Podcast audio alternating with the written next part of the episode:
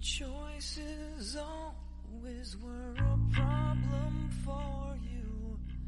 What you need is someone strong to guide you. Deaf and blind and dumb and born to follow.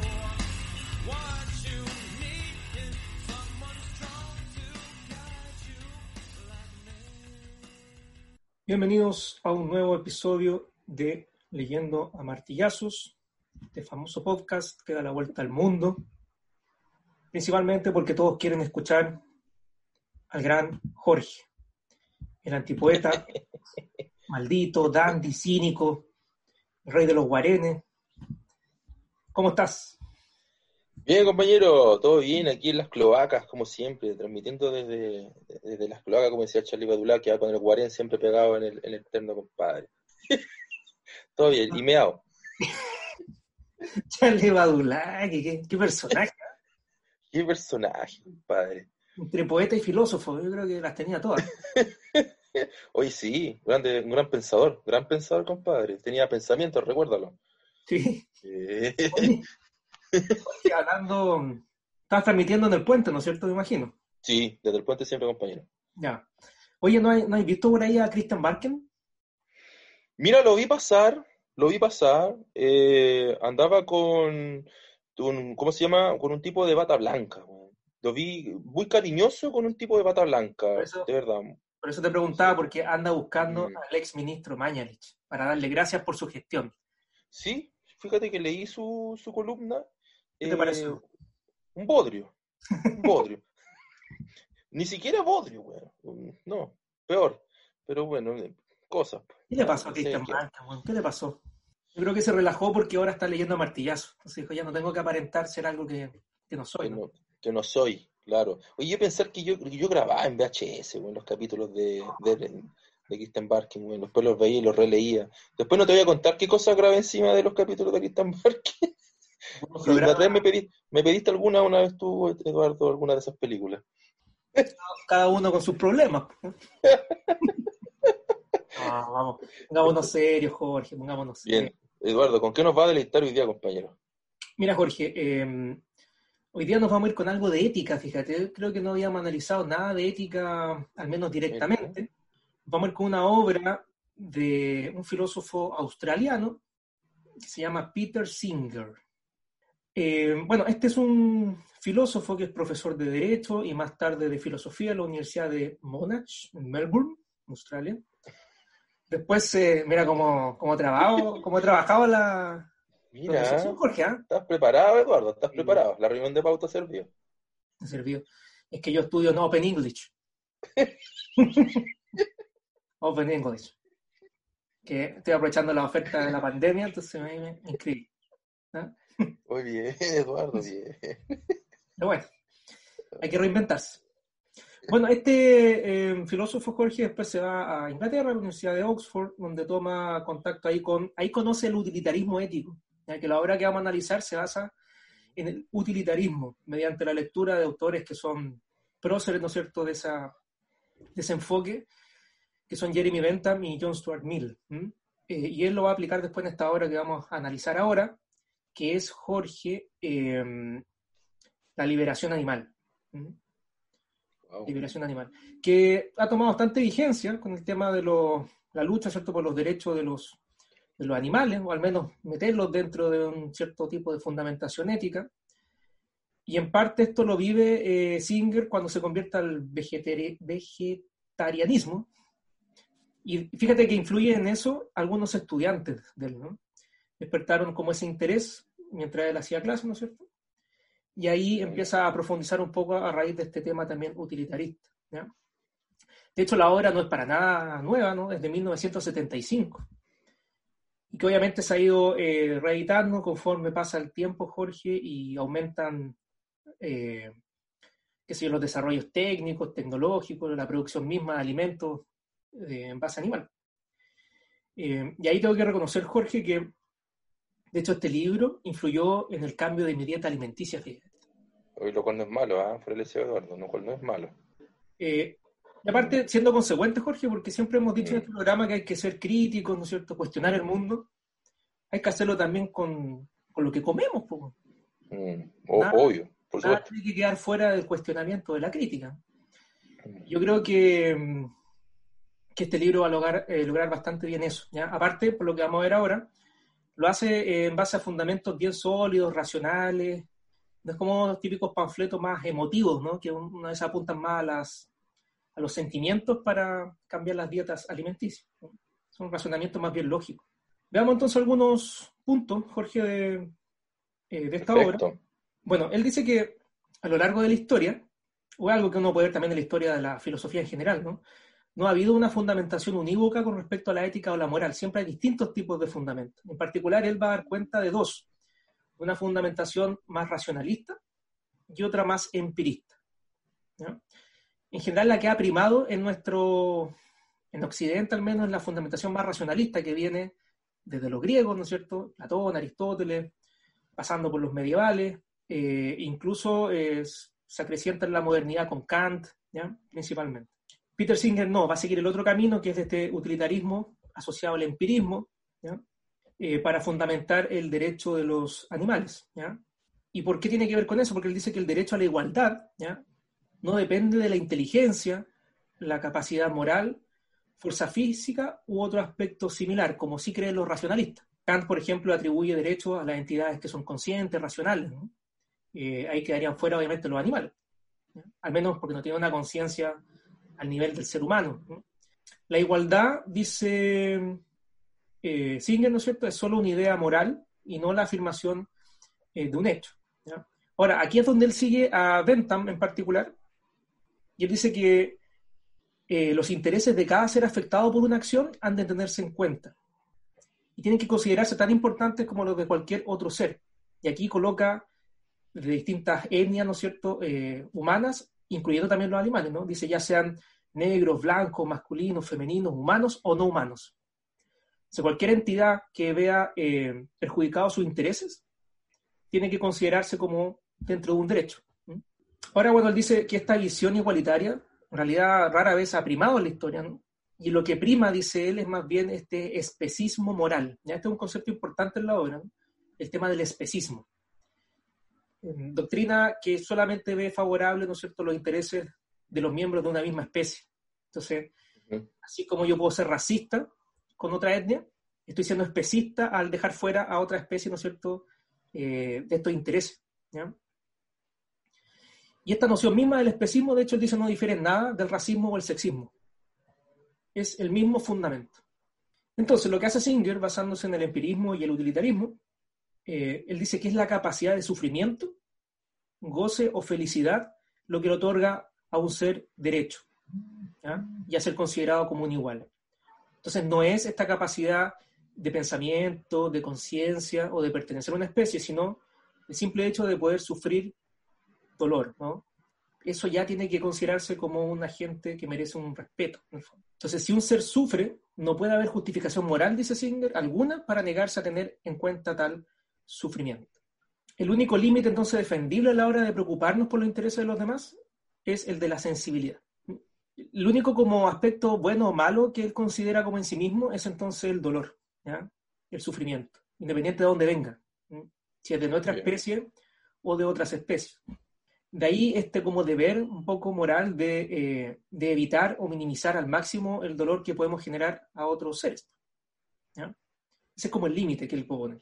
Entonces, eso es al margen de la raza, sexo o especie del ser que sufre. ¿ya? Claro. Ahora, esto es porque estamos basándole una filosofía empirista que pone a la base los sentidos. Para un racionalista es solamente la conciencia o la reflexión. Ahora, así como lo has escuchado hasta el minuto, Jorge, pareciera coherente, ¿no? Absolutamente, sí. Yo creo que uno en su vida cotidiana trata de evitar el dolor y el sufrimiento a, a las personas y también a los animales. Mm. Digo, en la vida cotidiana, ¿no? O sea, las estructuras sociales, de hecho, están hechas, ideadas para eso. O sea, si nos miramos, ponemos como una cámara de cine arriba en la sociedad, todas las instituciones sociales apelan a eso también. Entonces, si pareciera algo tan obvio o evidente, ¿no? Tratar de evitar el sufrimiento a otros seres, ¿por qué no se ha hecho a lo largo de la historia? ¿ya? Y aquí hace un poco una reconstrucción histórica Singer bien interesante y le atribuye, aparte de la filosofía, cierta responsabilidad al cristianismo también incluso, ¿no? Cita La Biblia, por ejemplo, dice que la Biblia coloca al hombre en una posición especial en el universo, similar a Dios, ¿ya? y ahí mismo en el Génesis, ¿no es cierto? Dios le asigna el dominio sobre todas las criaturas vivientes. Mm.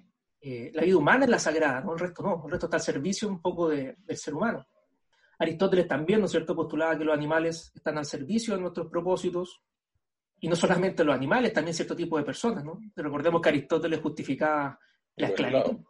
Sí. Y hay gente que nacía para mandar y otra para obedecer. Eh, entonces, así como las plantas existen para los animales, los animales han de existir a su vez para el hombre, creía Aristóteles. Entonces, según el orden de la naturaleza, al menos para Aristóteles, lo imperfecto sirve por tanto a lo perfecto. Entonces hay una especie de jerarquía, ¿no? Y como el ser humano es más perfecto que un animal, todo lo que quede debajo está a su servicio. Esto después, dice Singer, se refuerza en el humanismo renacentista, ¿no es cierto? Donde se coloca al ser humano un poco en el centro como del, universo. Eh, ¿Para qué decir la filosofía de René Descartes, ¿no es cierto? Que consideraba a los animales como meros máquinas, casi artefactos, que no tenían alma, conciencia, tampoco sufrían. Como, discúlpame, gordo, como actualmente los consideramos en la en legislación, ¿ah? Fíjate que por eso lo, cuesta mucho luchar en nuestro país por los derechos de los animales, porque están considerados por el Código Civil como cosas. Así que me lo han comunicado ahí los lo que saben de derecho, como cosas. Entonces, como, como una mesa, como cualquier cosa, y como, como son una cosa, no tendrían los derechos que tendrían los seres, por ejemplo, animados, como nosotros los seres humanos. Piensa lo retrasado que estamos, porque son fundamentos Mm, de la filosofía, vienen del siglo XVII, XVIII. mm. Sí, absolutamente. Eh, sí. Kant también tenía ideas similares, ¿ya? Entonces, un poco, dice Singer, un poco explicando nuestra conducta en torno a, ya hablando quizás más de la dieta basada en animales, Jorge, Ya. eh, porque nadie que come carne se autodefine como especista, No, obvio que no. no lo piensa, ¿no? Es una conducta ya casi mecánica, ¿no? Un hábito. Mm, Eh, finalmente Singer lo atribuye a la ignorancia. Y ahí él dice algo que también han planteado otros autores, ¿no es cierto? Que si probablemente tuviéramos que cada uno de nosotros sacrificar a los animales que nos vamos a comer, todos seríamos vegetarianos. mm, Sí. Eh, esta cuestión tan idílica, por ejemplo, que llevan a los niños ahora a estas granjas, ¿no es cierto?, eh, educativas, mm. es la granja como de Porky, po, porque no pasa nada malo. Los, animales felices, felices. se abrazan. Eh, pero no dándolo ya en un matadero, po. Claro, claro. Ahora yo no sé si este filósofo vaya, toque ese punto, Eduardo, toque el punto de, porque yo creo que una cosa muy distinta es, que al ser humano le haya servido para sus propósitos alimenticios u otros, como el caballo, por ejemplo, como elemento de fuerza, inclusive como máquina militar, eh, ¿cierto? Que en, algunas, en algunos contextos en específico el humano tenía que ir a esos animales, los tenía que ocupar para su desarrollo científico, social, alimenticio, ¿cierto? Eh, y obviamente no tenían lo que tenemos nosotros actualmente, que son fábricas, ciertos mataderos, y que nos ofrecen el producto ya listo para consumir en el supermercado, por ejemplo, en el mercado. Eh, yo creo que son dos cosas muy distintas. Yo no sé si el filósofo eh, va, en eso, va en esa línea, como haciendo esa diferencia, o si efectivamente el humano desde que salió de la caverna, literalmente, me refiero a la de Platón, desde que sale de la caverna, ¿cierto?, a cazar los animales, porque necesitaba comer, también estaba cayendo, ¿cierto?, en ese estado como de ignorancia, como me, me- mencionas tú, o menciona el filósofo. Porque en ese caso de, de- de necesidad más, más inmediata, diaria, de sobrevivencia, hay conciencia, no hay ignorancia. Ah, ya, perfecto, que a eso iba, justamente porque yo El caso de la ignorancia es el caso de la persona que va al supermercado, compra una bandeja de Mm. carne, ¿no es cierto? Y se la come en la casa. O sea, obvias el proceso que le llevó a ese animal, ¿no es cierto? A, Ah. criarse, a cómo se crían, porque también habla de todo el contexto de las fábricas, ¿no es cierto? De las granjas que son terribles. Y finalmente para llegar a un, un plato en una mesa. O sea, nosotros ignoramos o queremos ignorar o no queremos ser conscientes de todo el proceso que rige al, al tema animal. ¿ya? Aparte de todos los... Si finalmente uno puede hablar como de tres justificaciones para las dietas más vegetarianas o veganas, ¿no? Mm, Eh, el aspecto ecológico, sabemos con el tema del calentamiento global, todo el agua que consume, por ejemplo, el tema del- de la ganadería, ¿no es cierto? mm, El tema de la salud, ¿ya? Porque estás comiendo un montón de cosas aparte de la carne, ¿no? sí, Eh, sí. Pesticida, hormonas, etcétera. Y el tema también ético, que en el fondo es lo que se centra Peter Singer, ya el tema del Claro, sufrimiento. Eh, pero se centra más en el, en el aspecto quizá ético.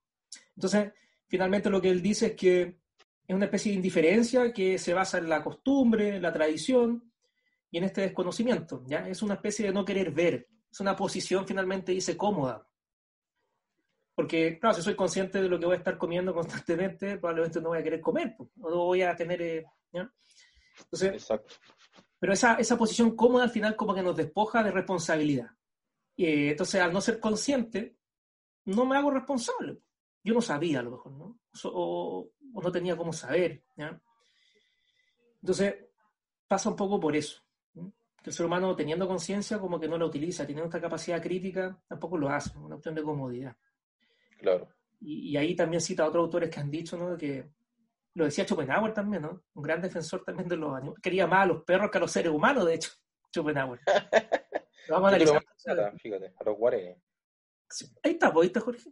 Sí, Son más, nobles, son más nobles los guarenes que los seres humanos. que los seres humanos, así es, Que compañero. algunos seres humanos, Jorge, yo te valoro sea, nunca, nunca vas a andar, nunca vaya a ver un guarén leyendo a Bararis, por ejemplo. Pues bueno, ya tenemos, Sabio. ¿viste? Sabios, saben, pues, saben. Bueno, un poco va a ir cerrando, Jorge. Eh, aquí también plantea un poco esta idea, ¿no? De que en su comportamiento con las criaturas, todos los hombres son nazis.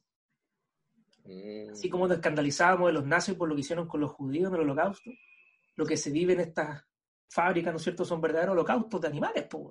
Exacto. Oye, Eduardo, y fíjate que esa cita, yo la primera vez que la leí, la leí en un documental eh, que se llama Earthlings, Terrícolas, está narrado por Joaquín Fénix, mira, curioso, tú sabes que Joaquín Fénix es uno de los defensores por los derechos de los animales, ¿cierto? Tiene todo el tema del, del, del vegetarianismo y el veganismo hace muchos años, bueno, por la secta a la que perteneció Joaquín Fénix, eh, lo recomiendo, ahí escucho, escuché esta cita justamente, hacer una analogía con respecto a los mataderos y el holocausto nazi lo vi en este documental, lo recomiendo, que va desde, desde el, eh, aborda todos los tipos de sufrimiento animal, desde el más básico hasta ya la, la- obviamente la, la vivisección, por ejemplo, que es uno de los peores. Sí, al final, a mí me gusta el enfoque de la obra de Singer porque no es militante, ¿ya? De hecho, él no lo hace desde, lo- desde la emoción o el sentimiento, que de repente los documentales caen en eso, a través de la Sí. imagen, sensibilizar. Impactan. Que está bien, Impactan, claro. está bien también, ¿no? Pero esto es un ejercicio más filosófico, más duro. De hecho, él dice, eh, yo puedo, no por ser eh, antirracista, voy a amar a los afroamericanos, por ejemplo. No, claro. No, absolutamente. es una cuestión de, de, de derecho filosófico, ¿me entendí? No es una cuestión emotiva. De hecho, él dice, ¿no? Peter Singer, yo no soy animalista. Yo no amo a los animales, ¿no? Pero considero que lo que se hace con los animales está mal, Está mal, perfecto. en base a este fundamento del sufrimiento, ¿no? Así que una obra muy interesante, Jorge, es bastante eh, consistente, con mucho análisis también histórico, eh, harto dato, información, una buena obra. Y mm, como palabra al cierre, Jorge, yo dedico esta reseña a todos sus amigos que se han burlado de mí cada vez que he llegado con un zapallito italiano, un asado, ¿no? con, con un pimentón, con una hamburguesa de soya, ¿no es cierto? Pero mira, eso muestra que en realidad hoy en día hay alternativas también. pues. Sí. Al final tampoco es una cuestión tan tajante de no coma nunca más carne, pero se pueden reducir finalmente la... El consumo. Se puede cosas. Y además es cultural también, pues, Eduardo. O sea, hay culturas donde jamás han probado la carne, los compañeros. Sí, no sé, por los, los indios, por ejemplo, tienen un consumo de carne súper bajo. ¿sí? Eh, depende también de la, de la cultura, pues. Una cuestión que acá en, en, en Occidente viva la carne, pues. Así es el lema, ¿cachai? ¿Para qué decirlo en Chile, pues? Cuando llegamos al 18, por ejemplo. Parte, Puro, la carne y el vino. parte del sentido común. Quédense con el vino, deje un poco la carne, ¿no? Deje un poco la carne. Yeah. Así que bueno, la invitación a buscar esta obra es muy conocida eh, y eh, a ser más consciente no solamente con lo que nos rodea, también con lo que ingerimos, pues Jorge. Así es, compañero. Bueno, es. finalizamos, Jorge. Bien, interesante, interesante, buena lectura, compañero. Me gustó el, el- cómo abordaste la, la- y, y- y dejaste muy en claro el tema de que no apela a una estructura sentimental. Esto no, es una estructura- no, tiene- no sigue una estructura argumentativa de tipo sentimental, sino que es mucho más lógica, eso es potente, compadre. Sí. bien. Interesante. Así que bueno, Bien, nos despedimos un episodio más. Agradecer a los que nos escuchan en todo el mundo y nos vemos en la próxima. Chao. estén bien. Choices always were you. Need is someone strong to guide you. Man.